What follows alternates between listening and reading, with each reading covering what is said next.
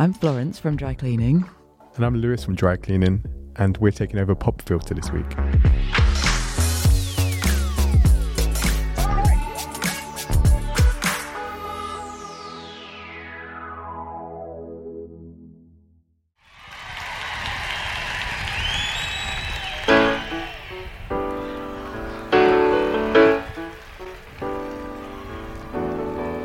Sometimes I wonder if I'm ever gonna make it home again. It's so far and out of sight. I really need someone to talk to, and nobody else knows how to comfort me tonight. Uh, the artist is Carole King, and um, it's called the song's called Home Again it's about her missing home, missing being with home with just like one person who she wants to be with. But also, this version came out. Well, it, I, I, found it when it's live from 1973, the version I like, but you can play whatever version. But um, the version that came, the live from 1973 version, I found when we was on tour in the States. And she is from New York and she's performing it in New York and uh, she gives a little talk about that before. This next song is a song. It's for New York because New York really gave me so much, including life.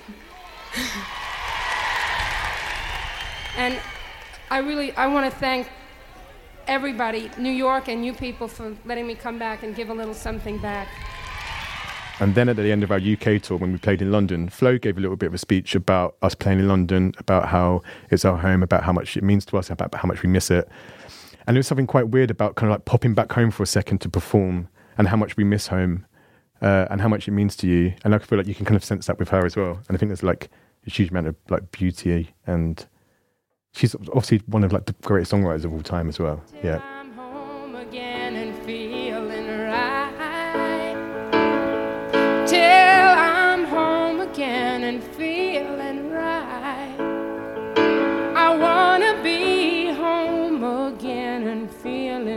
I was saying this the other day in an interview. I definitely, when I'm at home, I listen to more aggressive sounding music, maybe heavier music, kind of like sometimes some quite extreme, like liturgy. If I'm like driving in traffic and I'm feeling stressed, something like that helps. But then on tour, that's like the opposite of what I want. kind of like I want to like properly relax and kind of listen to kind of like more soulful and kind of easier listening music.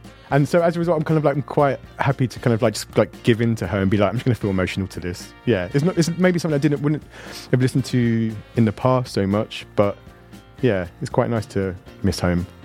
We've been on tour for so long now. I thought maybe about a year ago, touring was that nice combination of wanting to be on tour and missing home at the same time and juggling that.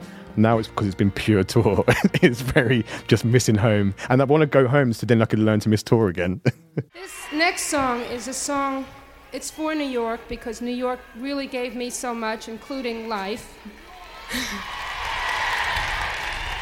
and I really I want to thank everybody, New York and you people, for letting me come back and give a little something back.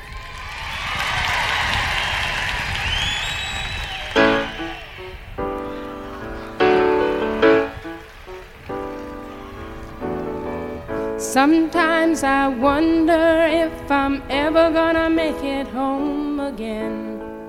It's so far and out of sight. I really need someone to talk to, and nobody else knows how to comfort me tonight.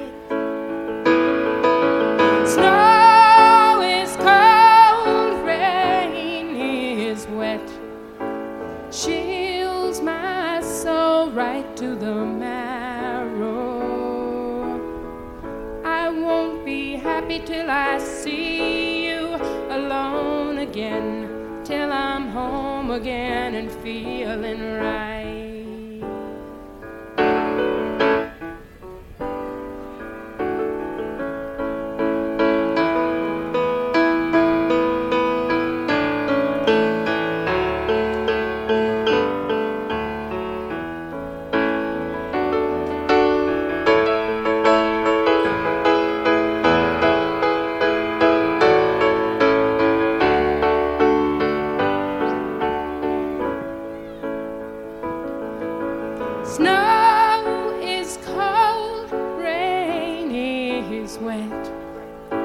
Chills my soul right to the marrow.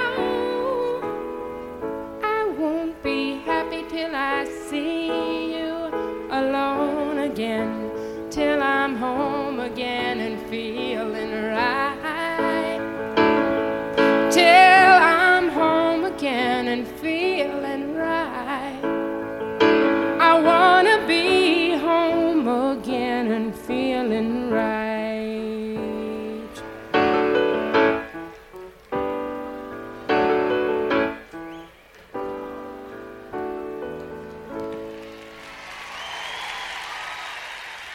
...1973, da spielt Carole King in ihrer Heimatstadt New York. Und sie spielt auch diesen Song, den ihr hier gerade gehört habt, ein Song übers Heimweh haben, Home Again. So Konzerte in der Heimatstadt, die sind für viele Musikerinnen und Musiker ja irgendwie besonders emotional und meistens auch sehr schön. Das sagt auch Louis Maynard von der Band Dry Cleaning. Der erinnert sich an Konzerte, die seine Band in London gespielt hat. Das war der Popfilter für heute. Morgen gibt's direkt die nächste Folge unserer Takeover-Woche mit Dry Cleaning. Die Band, die stellt euch jeden Tag einen Song vor. Wenn ihr mögt, dann abonniert am besten diesen Podcast, dann verpasst ihr keine Folge. Schön, dass ihr heute auch schon zugehört habt. Mein Name ist Jesse Hughes und ich sage an dieser Stelle Ciao.